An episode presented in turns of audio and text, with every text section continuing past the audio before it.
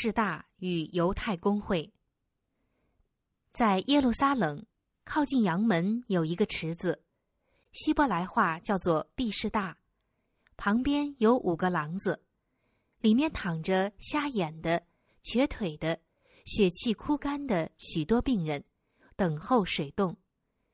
池子里的水有时会动，人们相信是超自然的能力所致。在水冻之后，谁先下去，无论患什么病就痊愈了。许多病人都到这地方来。当水冻的时候，人既是那么拥挤，大家又一起向前冲去，就把比较弱的男女和幼童踏在脚下了。有许多人根本不能走进池子，有些人即使挨到那里，也死在池边了。池的周围盖有廊子，借以保护病人，免受白天日晒和夜里的寒冷。有些人在这些廊子里过夜，天天爬到池子边上，也望不到痊愈。耶稣又来到耶路撒冷，他一边行走，一边默想祈祷，就到了池旁。他看见那些可怜的病人。守候着他们认为唯一能痊愈的机会，他渴望行使他的医治之能，使每个受苦者得到痊愈。然而那天恰是安息日，大批群众正到圣殿里去礼拜。耶稣知道，在这时医病势必引起犹太人的偏见，以致妨碍他的工作。但是救主看见了一个极为不幸的人。一个病了三十八年的瘫子，他的病大半是自己犯罪的结果，大家也认为是上帝给他的刑罚。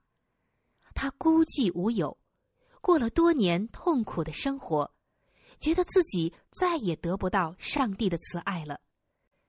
有些连续他的人，在预料池水将波动时，把他抬到廊子里来，但一到那难得的时刻。却没人帮他下水。他虽然看见过水洞，可是从没有走进过池边。别人比他强壮，总是比他先下水。他争不过那些只顾自己疯狂抢先的人。一次次的努力，一次次的失望，焦虑日甚，几乎将他余剩的一点气力消耗殆尽了。病人躺在褥子上。不时抬头望着池子，忽然有一个面带慈容的人俯身对他说：“你要痊愈吗？”这引起了他的注意，他心中的希望油然而生，他觉得自己总算可得些帮助了。但是这一丝曙光很快就消逝了。他想起自己曾如何屡次尝试要到池子里去。现在他不敢说能否活到水再动的时候，他懊丧的转过头去说：“水动的时候，没有人把我放在池子里，我正去的时候，就有别人比我先下去。”耶稣并不叫这病人先向他表示信心，只是对他说：“起来，拿你的褥子走吧。”但这人的信心却把握住了这句话，他的神经和肌肉都有了新生命的感觉，瘫痪的四肢也能活动自如了。他毫不迟疑的决定要遵从基督的吩咐，他的一切肌肉也都顺服了他的意志。他一跃而起，立时成了个活泼的人。耶稣没有先保证给他上帝能力的帮助。他可能迟疑一下，就失去他唯一痊愈的机会了。但他相信基督的话，也照着行，就得着力量。我们也能借着这样的信心，得到灵性上的医治。我们因犯罪而与上帝的生命隔绝，我们的灵命瘫痪了。我们靠自己不能度圣洁的生活，犹如那病人自己不能行走一样。有许多人感觉自己的无能，并希望得到那使他们与上帝和谐的属灵生命。然而，他们所有的努力都归于徒然。他们在失望中呼喊道：“我真是苦啊！谁能救我脱离这取死的身体呢？”但愿这般灰心挣扎的人举目仰望，救主俯身用说不出的仁慈和怜悯，对他用宝血买来的人说：“你要痊愈吗？”他吩咐你起来，得到健康和平安。不要等到你觉得痊愈了才相信，只要信他的话，这话就必实现。要使你的意志顺服基督，要立志侍奉他。照他的话去行，你就必获得能力。无论什么罪恶的习惯，就是那由于长期放纵情欲而束缚你身心的行为，基督都能并切望把你解救出来。他必将生命赐给那死在过犯罪恶之中的人，他必释放那被软弱、不幸和罪恶的锁链所捆绑的俘虏。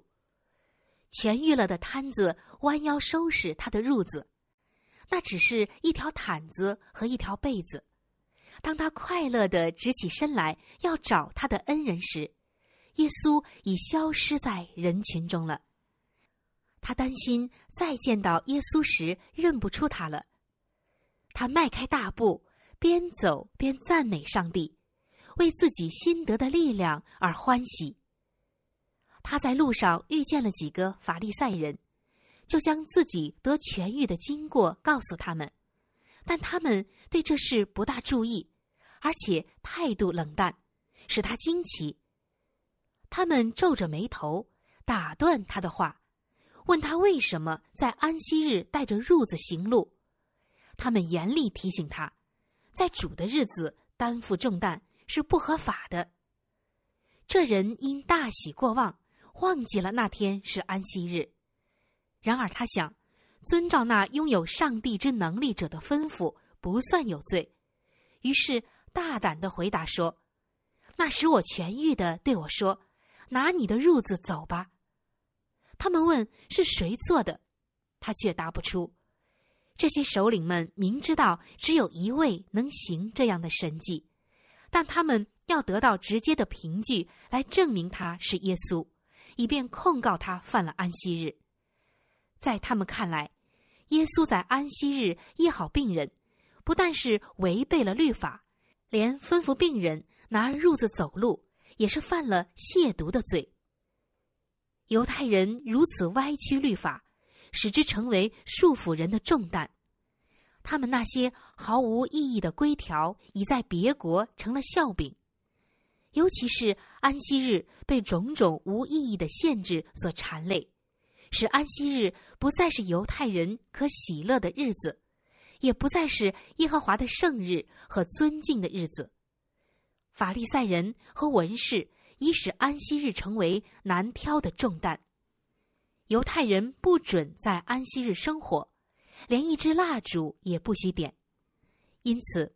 他们在许多事上不得不靠故宫去做，殊不知，如果这些事是过错，故宫替自己做也一样有罪。他们以为救恩仅限于犹太人，而外邦人因为已经无救，所以犯罪再多也不过是灭亡。其实，上帝颁布的诫命没有一条不是人人都能遵守的，他的律法。不容许无理或自私的限制。后来，耶稣在圣殿里遇到那被医好的人，他是因蒙大恩而来奉献赎罪祭和感恩祭的。耶稣看见他在敬拜的人中，就警告他说：“你已经痊愈了，不要再犯罪，恐怕你遭遇的更加厉害。”那被医好的人遇见了恩人，非常高兴。他不知道法利赛人仇恨耶稣，就因他们曾质问过他，便对他们说：“使他痊愈的就是耶稣。”所以犹太人逼迫耶稣，因为他在安息日做了这事。耶稣被带到犹太公会前，因为犯安息日的罪受审。如果当时犹太是个独立国，这一罪名就足以让他们处死耶稣。但因犹太国隶属罗马，他们不能这么做。犹太人没有判人死刑的权柄，况且他们若告耶稣犯安息日的罪名，这在罗马法庭上是不能成立的。但他们还想达到其他目的，尽管他们竭力反对基督的工作，他在民间的影响却与日俱增，远在他们之上。就是在耶路撒冷也不例外，许多听腻了拉比们高谈阔论的人，深受耶稣教训的吸引，他们能听懂耶稣的话，感到温暖和安慰。他说：“上帝并不是个记仇的法官，而是一位慈爱的父亲。耶稣在自己身上反照着上帝的形象，他的话对受创伤的心灵犹如良药。”他以怜悯的言行消除了古代遗传和人为律例的压力，彰显了上帝无穷丰盛的慈爱。有一段最早论到基督的预言说：“龟必不离犹大，杖必不离他两脚之间，只等细罗来到，万民都必归顺。”民众的确是在归顺基督了。富于同情心的群众。乐意接受仁慈怜悯的教训，且厌烦祭司们所规定的死板的仪式。倘若没有祭司和拉比们从中作梗，耶稣的教训就必能成就一番空前的改革。但是这些领袖为要维护自己的权势，就决意破坏耶稣的影响。他们把耶稣传讯到议会中来，公然斥责他的教训。就是要达到这个目的，因为那时百姓对宗教领袖们还相当尊敬。无论何人若敢否定拉比们所定的条例，或想减轻他们所加在百姓身上的重担，这人不但要被认为犯了亵渎的罪，而且也要被视为大逆不道。拉比们想在这一点上使众人猜疑基督。他们诬告他想推翻固有的风俗，离间人民，为罗马人的全面征服做准备。其实，拉比们大力推行的计划，最早不是在犹太公会，而是在另一个议会中炮制的。撒旦在旷野与基督对抗失败之后，就集中全力来反对基督的圣功，尽一切可能破坏他的工作。撒旦决意用诡计来达到他正面作战所未能达到的目的。他从旷野之战败退后，就立即召集他的恶使者，密谋要进一步蒙蔽犹太人，使他们认不出他们的救赎主。他计划要将自己对这位真理战士的仇恨灌输在宗教界人士心中，利用他们做他的工具。他要叫他们拒绝基督，使他的一生极端艰苦，以致对自己的使命灰心丧志。哀哉！以色列的领袖们竟成了撒旦对救主作战的工具。耶稣来是要使律法为大为尊，他绝不是要削减律法的尊严，乃是要高举律法。圣经说，他不灰心。也不丧胆，直到他在地上设立公理。他来是要把安息日从繁琐的规条中解脱出来。那些规条使安息日从福会变成了咒诅。正因这缘故，基督选定安息日到毕士大池子边上来行这医病的事。他未尝不能在别的日子来，或只医好那病人，而不吩咐他拿起褥子走。但这样做，基督就不能得到他所要的机会。他在世上的一举一动，无不带有智慧的目的。他做的每件事本身重要，其教训也很深远。在池边的病人中，他选了病症最重的一位来施展他医治之能，又吩咐那人拿起褥子在城中走过，以便宣扬在他身上所成就的大事。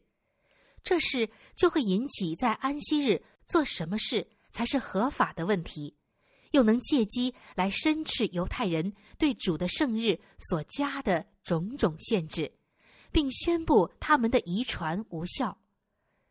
耶稣对犹太人说明，救治病人的工作是符合安息日的律法的，这种工作也与天使的工作相符，他们经常往来于天地之间。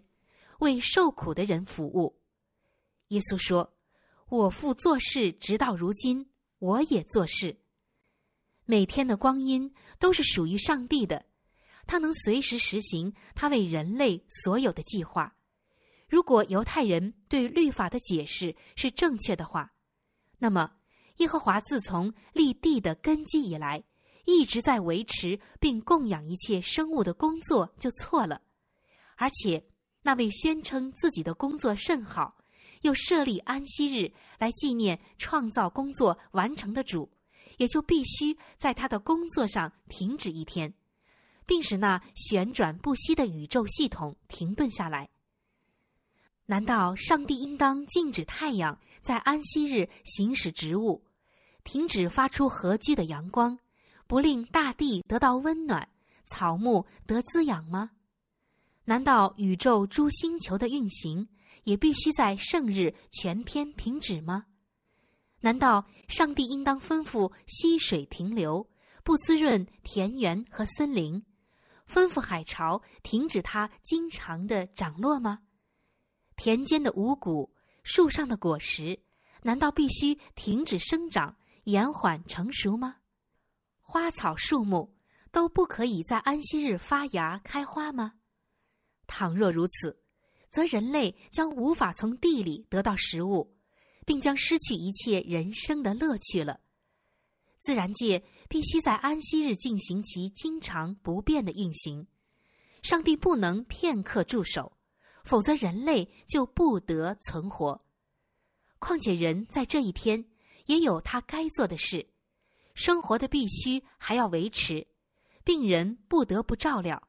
急需救援的人要得到帮助。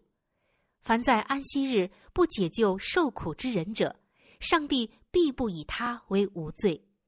上帝的圣安息日原是为人设立的，因此仁慈的行为是符合其宗旨的。上帝所造之物无论遭受什么痛苦，若能在安息日或任何一日解除，他就不愿意延长片刻。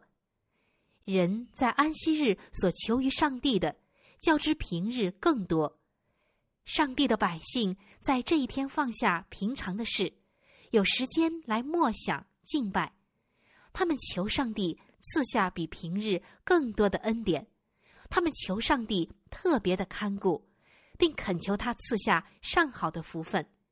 上帝并不等到安息日过去之后才应允这些恳求。上天的工作永不止息，人也绝不可停止行善。安息日并非偷安懒惰和无所事事的日子。上帝的律法禁止人在安息日从事属世的工作，那谋求生计的辛劳必须停止。凡是追求世俗娱乐或利益的事，在这一天都是不合法的。上帝既歇了他创造的功，在安息日安息，并赐福给这一日，因此人也当摆脱日常的业务，专在这成圣的光阴做有助健康的休息，敬拜上帝，从事圣功。故基督医治病人的工作是完全合法的，也是尊重安息日的。耶稣声称自己与上帝有相等的权柄。他在地上做天父在天上所做的工作，二者工作的神圣性质也相等。但这时法利赛人更为恼怒了。依照他们的见解，耶稣非但破坏了律法，而且称上帝为他自己的父，看自己与上帝平等。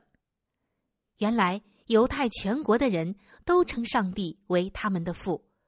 如果基督说自己与上帝的关系同大家一样，他们就不至于这样愤恨了。但他们既控告他犯了亵渎的罪，这就表明他们认识到他所说的关系是独占性的父子关系。这些反对基督的人找不到什么论据来对付他那感动他们良心的真理，他们所引证的只有风俗和遗传，这同耶稣引证上帝的话和运转不息的自然界提供的论据相比，就显得软弱无力了。如果拉比们心中有一点领受真光的诚意，他们就会确信耶稣讲的是真理。然而，他们却托辞闪躲他对安息日所提的论点，想拿他自称与上帝同等的话去煽动民愤。首领们的恼怒是没有限度的，若不是因为惧怕百姓，祭司和拉比们就会将耶稣当场杀死。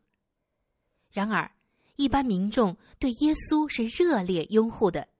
许多人认出他就是那曾医治他们疾病、安慰他们忧伤的朋友，而且他们为他在毕士大池旁治病的事辩护，所以首领们不得不暂时按下心头之恨。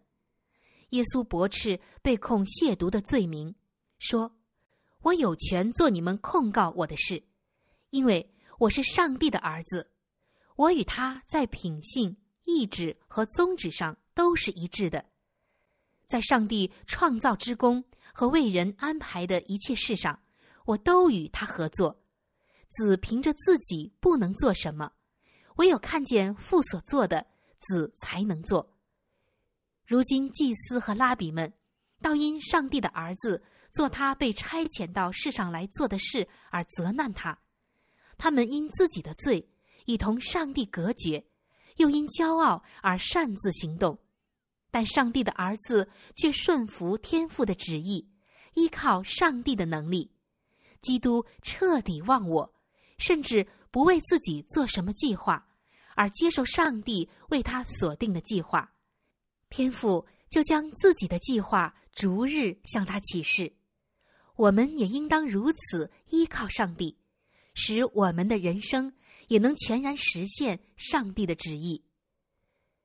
当摩西将要建会幕做上帝的居所时，上帝吩咐他制造一切物件，都要照着在山上指示他的样式。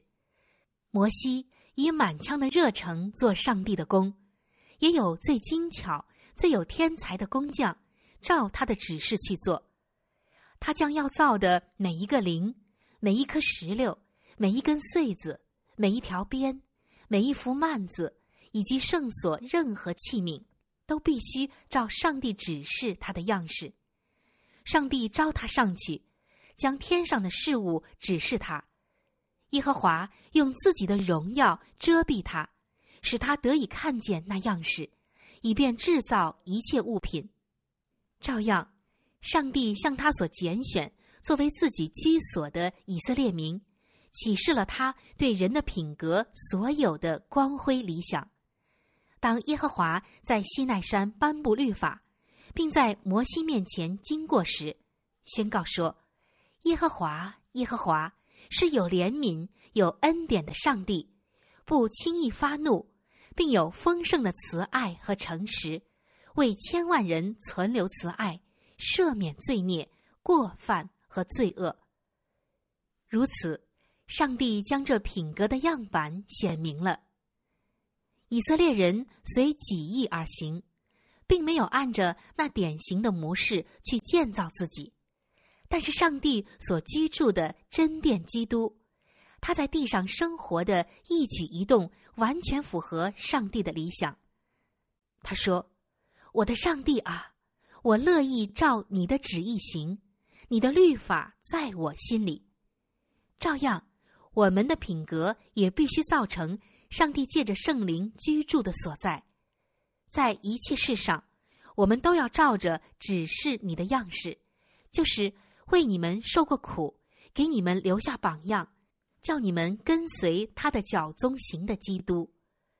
基督的话教训我们，应当看自己与天上的父有不可分离的关系。无论我们的地位如何，我们总要靠那掌握一切命运的上帝。他已经派定我们的工作，又将做工所需的才能、方法赐给我们。只要我们顺服上帝的旨意，依靠他的能力和智慧，他必引导我们走在安全的路上。完成我们在他大计划中的一份责任，但是人若靠自己的智慧和能力，就使自己与上帝隔离。这样的人不是与基督合作，而是实行那与上帝和世人为敌者的计划了。救主接着说：“父所做的事，子也照样做。父怎样叫死人起来，使他们活着。”子也照样随自己的意思使人活着。撒都该人认为人的身体不会复活的，耶稣却告诉他们，他父的最大手段之一就是叫死人复活，而且他自己也有权柄做这同样的事。他说：“时候将到，现在就是了，死人要听见上帝儿子的声音。”听见的人就要活了。法利赛人相信死人复活的事，基督宣称那赐生命给死人的全能，现在就在他们中间，而且他们将要目睹这种权柄的施展。这使人复活的全能，也就是那赐生命给死在过犯罪恶之中的人的全能。这在基督耶稣里的生命之灵。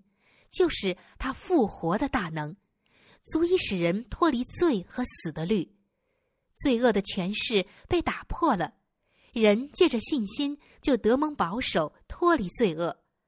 凡敞开心门接受基督之灵的人，就得与将来使他的身体从坟墓里出来的大能者有份。这卑微的拿撒勒人就此表白了他真实崇高的身份。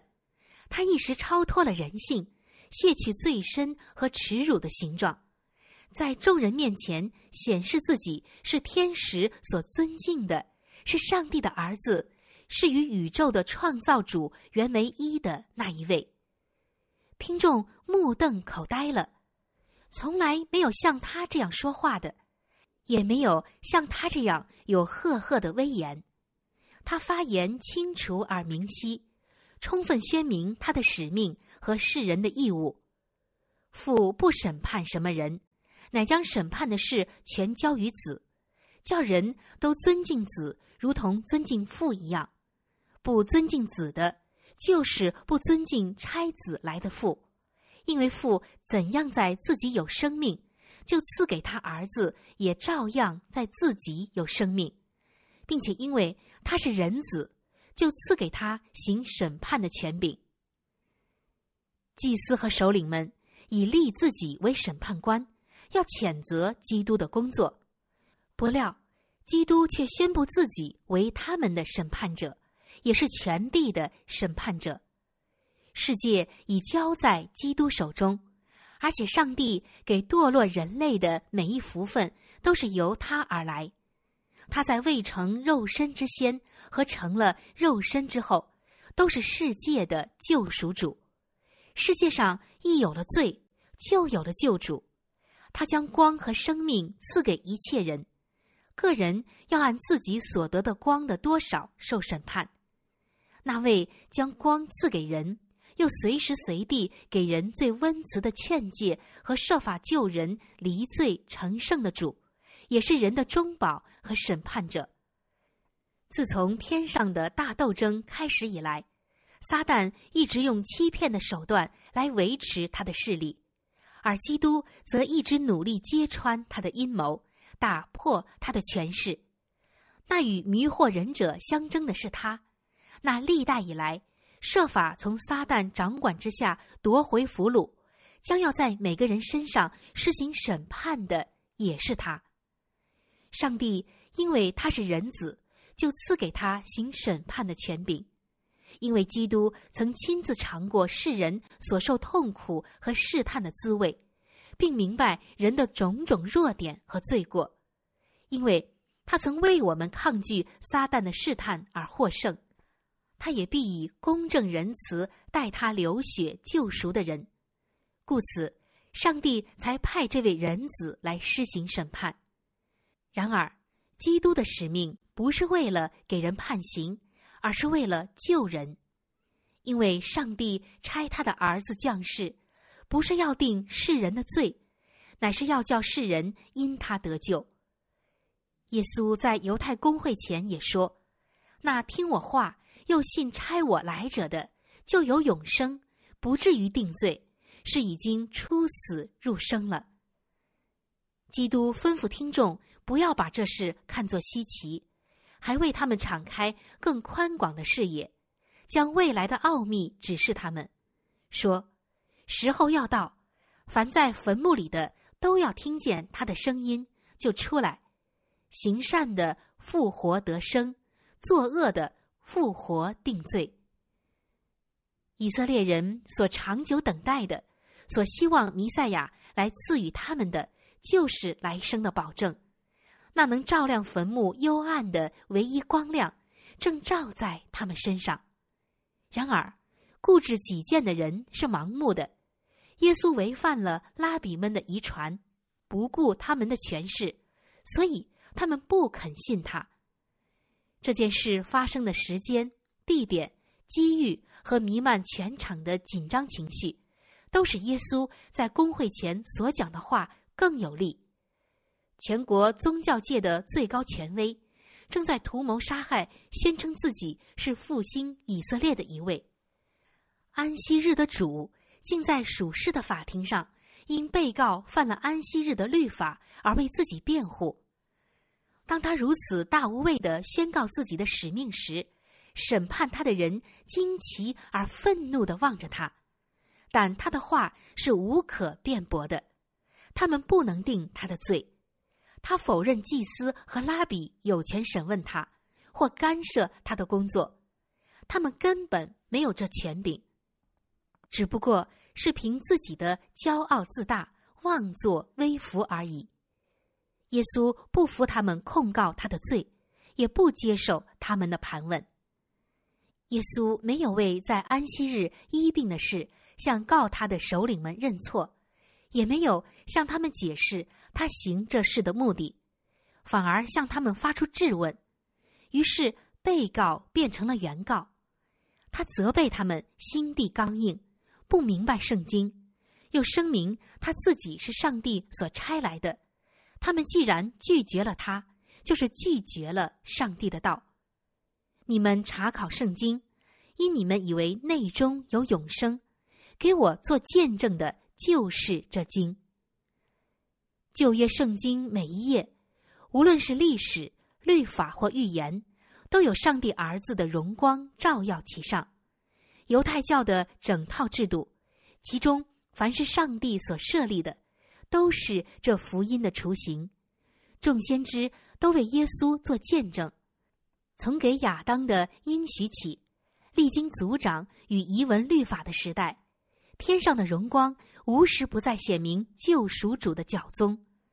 当未来的事神秘的排演在众先知面前时，他们就看见伯利恒的那颗星。及那将要来的细罗，每一天的献祭都表明了基督的死；每一缕馨香的烟云都表明了他的公义上升；每一次喜年的角声都宣扬他的圣名。在那神秘可畏的至圣所里，有他的荣光停留。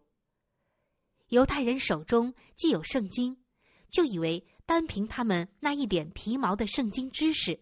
便能得到永生，但耶稣对他们说：“你们并没有他的道存在心里。”他们先拒绝了圣经里的基督，随后又拒绝了基督本身。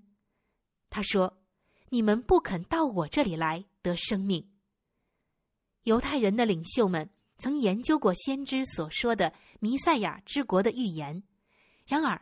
他们研究不是出于寻求真理的诚意，只是想从中搜寻证据来支撑自己的奢望。如今，基督来临的方式竟与他们所期望的相反，他们就不接待他。为了辩护自己有理，他们就想证明他是迷惑人的。他们一走上这条路，撒旦就很容易增强他们反对基督的心了。那本应使他们见到基督神性的话，反而被曲解来定他的罪。这样。他们就将上帝的真实变为虚谎。救主越是用仁慈的作为向他们做直接的启示，他们越是坚决的抗拒真光。耶稣说：“我不受从人来的荣耀。”他不贪图犹太公会的势力和赞助，他们的嘉奖不足以增加他的尊荣。他的尊荣和权威全是上天所赋予的。如果他愿意的话，天使也必来向他敬拜，天父也能再度证明他的神性。然而，为了犹太首领们本身的利益和他们所领导的全国人民的利益，耶稣要他们自己辨认他的身份，且领受他所赐给他们的福惠。耶稣说：“我奉我父的名来，你们并不接待我。”若有别人奉自己的名来，你们倒要接待他。耶稣奉上帝的权柄而来，具有上帝的形象，成全了上帝的话，专求上帝的荣耀。然而，以色列的领袖们却不接待他。但若有别人来假冒基督的身份，随从自己的意思，追求自己的荣誉，反能受他们的接待，这是为什么呢？因为凡求自己荣耀的人，也必引起别人心中自高的欲望。这种号召是犹太人所能响应的。他们肯接待假师傅，因为假师傅奉承他们，助长他们的骄傲，赞成他们的私见和遗传。可是基督的教训不迎合他们的心理，他的教训是属灵的，他教人要自我牺牲。所以他们不肯领受，他们不认识上帝，故此上帝借基督所发的声音，在他们听来是陌生的。今日岂不是重演这同样的事吗？现在有许多人，甚至有些宗教领袖们，不也是在硬着心肠拒绝圣灵，以致不能认识上帝的声音吗？他们不也是正在拒绝上帝的话？以便保守自己的遗传吗？耶稣说：“你们如果信摩西，也必信我，因为他书上有指着我写的话。你们若不信他的书，怎能信我的话呢？”那曾借着摩西对以色列人讲话的是基督。如果他们听从了那借着这位大领袖所发的神圣的声音。他们就能从基督的教训中认出这声音来。他们如信摩西，也必信摩西书上指着基督所写的话。耶稣知道祭司和拉比们决心要杀害他，但他仍然清清楚楚的向他们说明他与父的联合，以及他与世人的关系。他们看出自己反对耶稣是毫无理由的。但他们恶毒的仇恨总不消除，他们目睹耶稣传道时所有动人的力量，就大为恐惧，但他们仍然拒绝他的劝勉，将自己闭锁在黑暗之中。这些领袖们想要破坏耶稣的威权，并因众人信服耶稣的教训，想转移民众对他的尊敬和注意，但在这两件事上。他们已显然失败了。耶稣使他们觉悟自己的罪，他们的良心深深受到责备。然而，这使他们对他怀恨更深。他们坚决要杀害他，又差人到全国各地去警告百姓，说耶稣是迷惑人的。他们打发探子窥视他，报告他的言论和行动。可爱的救主。现在确实已站在十字架的阴影之下了。